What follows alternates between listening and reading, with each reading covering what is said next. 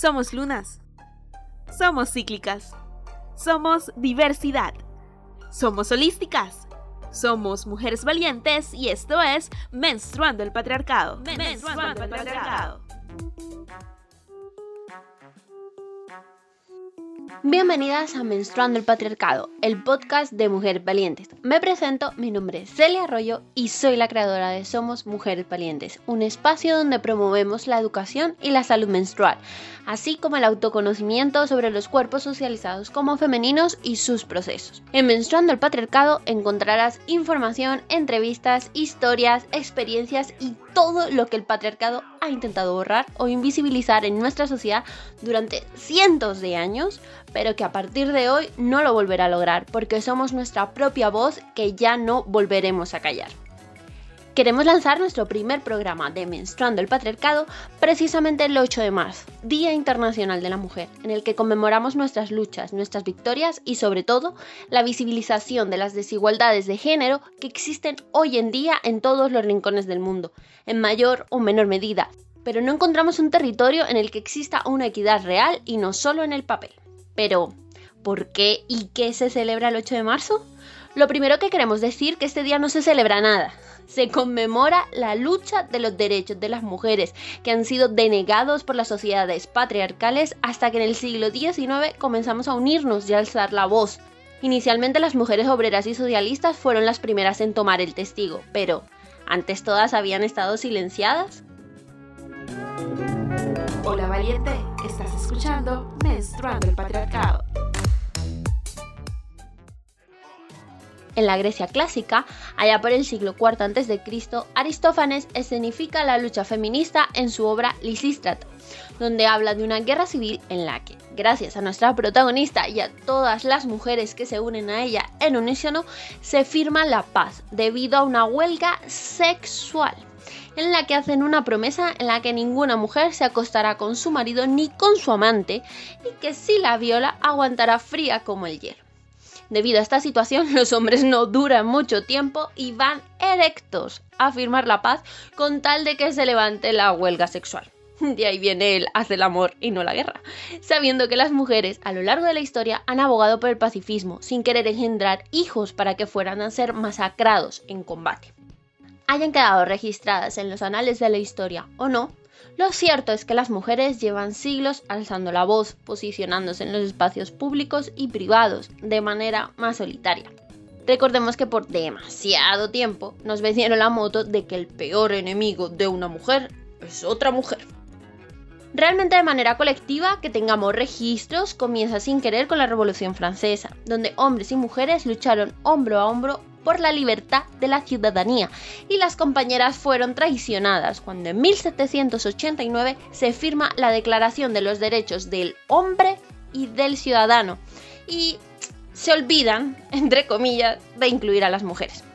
Y fue dos años después cuando Olympe de Gouges redactó la Declaración de los Derechos de la Mujer y de la Ciudadana, dejando en manifiesto que la lucha de clases se olvidaba de las discriminaciones de género y ni siquiera se plantearon las discriminaciones de raza, de orientación sexual, etcétera, etcétera, etcétera. Más recientemente encontramos que la primera gran manifestación fue el 8 de marzo de 1857, cuando aproximadamente 15.000 trabajadoras textiles salieron a las calles de Nueva York con el lema Pan y Rosas, para protestar contra las ínfimas condiciones laborales, la reducción de la jornada de 10 horas y la abolición del trabajo infantil. Curiosamente, 54 años después, el 25 de marzo de 1911, tuvo lugar la mayor catástrofe industrial de la historia de la ciudad en una fábrica textil, donde 146 personas, 123 de ellas mujeres, la mayoría migrantes de 14 a 23 años, fueron quemadas, asfixiadas y golpeadas, porque no pudieron salir de la fábrica ya que las puertas estaban cerradas fueron asesinadas por la negligencia en materia de salud laboral del Estado. Este desastre ocasionó cambios legislativos y la creación del Sindicato Internacional de Mujeres Trabajadoras Textiles. Aunque hay países que celebran el Día de la Mujer desde 1911, como Austria, Alemania, Dinamarca y Suiza, Rusia desde 1917, China desde 1922 y España desde 1936, no es hasta 1975 que la ONU lo institucionaliza, tanto la fecha como dicho año, como el Día de la Mujer. Antes trabajadora, ahora sin ese apellido, Día Internacional de la Mujer. Fueron las mujeres obreras, socialistas y comunistas como Corinne Brown, Gertrude Beslat Hahn, Clara Zetkin, Rosa Luxemburgo, Emilia Pardo Bazán, etc., las que contribuyeron a que esta fecha estuviera presente. Dato curioso, a pesar de que todo inicia en Estados Unidos, según las versiones oficiales, no es hasta 1994, gracias a una actriz migrante polaca, Beata Posniak, que se institucionaliza esta fecha en dicho país. En el 2017 se convoca el primer paro internacional de mujeres y el lema de este año es Mujeres líderes por un futuro igualitario en el mundo de la COVID-19. Después de esta gran contextualización, les contamos que este Menstruando el Patriarcado especial 8M se le queremos dedicar a cuatro mujeres de la historia que contribuyeron, gracias a su valentía, a que hoy podamos ser más libres que ayer, aunque menos que mañana. Menstruar con placer es nuestra revolución. Somos mujeres valientes y esto es Menstruando el Patriarcado. Hipatia de Alejandría. Nació en Egipto alrededor del 355-370 a.C. y fue brutalmente asesinada en el 415 a.C. Fue matemática, astrónoma y filósofa que gozó de gran respeto en su época, donde grandes pensadores, políticos, estudiantes iban a escucharla, hasta que la iglesia puso los ojos sobre ella.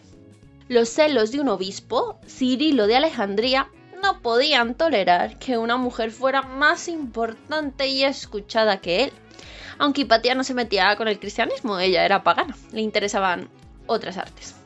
Así que orquestó que una banda de monjes secuestrara, golpeara, se la llevara a un templo para descuartizarla, con piedras y tejas, para después trasladar sus restos a la ciudad para quemarlos.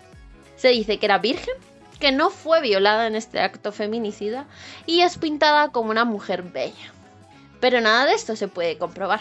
¿Por qué esto último lo pongo en duda? Porque al patriarcado siempre le gusta colocarnos en la tesitura de puta o santa. Además, no se hacen cargo del feminicidio de Hipatia, que no dejaba de ser una mujer soltera, inteligente, valiente, pacífica y con liderazgo que amenazaba los paradigmas machistas de la época. Una anécdota curiosa de Hipatia es que uno de sus estudiantes solía acosarla, porque estaba, digamos, enamorada y ella no quería nada con él ya aburrida del acoso, le mostró o le lanzó, hay diversas teorías, me gusta más la de que lo lanzó, sus trapitos menstruales diciendo de esto estás enamorado y no tiene nada de hermoso. Discrepo con que la sangre menstrual no sea hermosa, pero me encanta este lanzamiento de sangre menstrual para alejar a los machitos. Hola valiente, estás escuchando Menstruando el Patriarcado.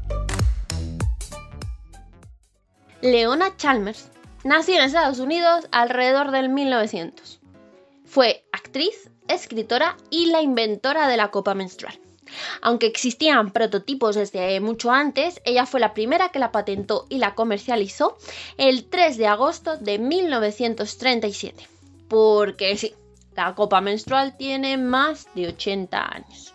La elaboró de caucho, después de caucho vulcanizado, un material mucho más flexible, más blando, pero tras la Segunda Guerra Mundial escaseaba este material, así que tuvo que volver a ponerse manos a la obra y en 1950 lanza la Tasset, una nueva copa, la cual tampoco tiene mucho éxito. Después su empresa quiebra en 1973 y ya no sabemos nada más de Leona, ni antes ni después. No figura más información de ella en el Internet, más allá de la patente. Curioso. Mucho de su fracaso tiene que ver con la empresa rival, Tampax. Tampax logra la primera patente de los tampones en 1931 y comienza una verdadera campaña de publicidad para que las mujeres les diera asco su sangre y prefirieran lo desechable. Ante la multinacional P&G, que tiene marcas como Dodot, Ariel, Ausonia, Gillette, Pantene, Fairy, Oral-B, entre otras, un pequeño emprendimiento femenino poco podía hacer. Menstruar con placer es nuestra revolución. Somos mujeres valientes y esto es Menstruando el Patriarcado. Anarcha Westcott nació en 1828. No sabemos dónde y no sabemos cuándo falleció. ¿Por qué?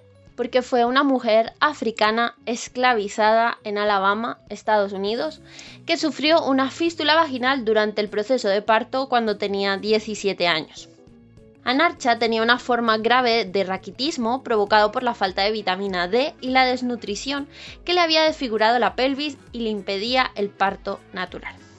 Después de tres días de trabajo de parto, su esclavista llamó al padre de la ginecología moderna, J. Marion Sims, el cual simuló que la ayudaría. Acabó llevándosela a su hospital, por llamarlo de alguna manera, donde la realizó 30 operaciones experimentales sin anestesia. Sobra decir que a una mujer esclavizada no la piden su consentimiento para absolutamente nada. Entre operación y operación se le daba opio para que no tuviera hambre y aguantara mejor hasta la próxima. Para las operaciones las ponía de rodillas, las agarraban y las ultrajaban. Para que la número 30 pudiera finalmente cerrar su fístula y fuera de vuelta a la plantación de donde la habían enviado. No sabemos nada más de Anarcha. Lo que sí sabemos es que Marion Sims patentó su operación, viajó a otra zona de Estados Unidos a realizar dicho procedimiento en clínicas médicas a mujeres blancas. Ellas sí tenían derecho a anestesia y a un trato digno. En el 2018 fue retirada su estatua de Nueva York, gracias a una gran presión popular de las activistas antirracistas. Decenas de mujeres fueron sometidas a estas torturas por el avance de la medicina pero solo tenemos registros de Anarcha, debido a su asombrosa resistencia.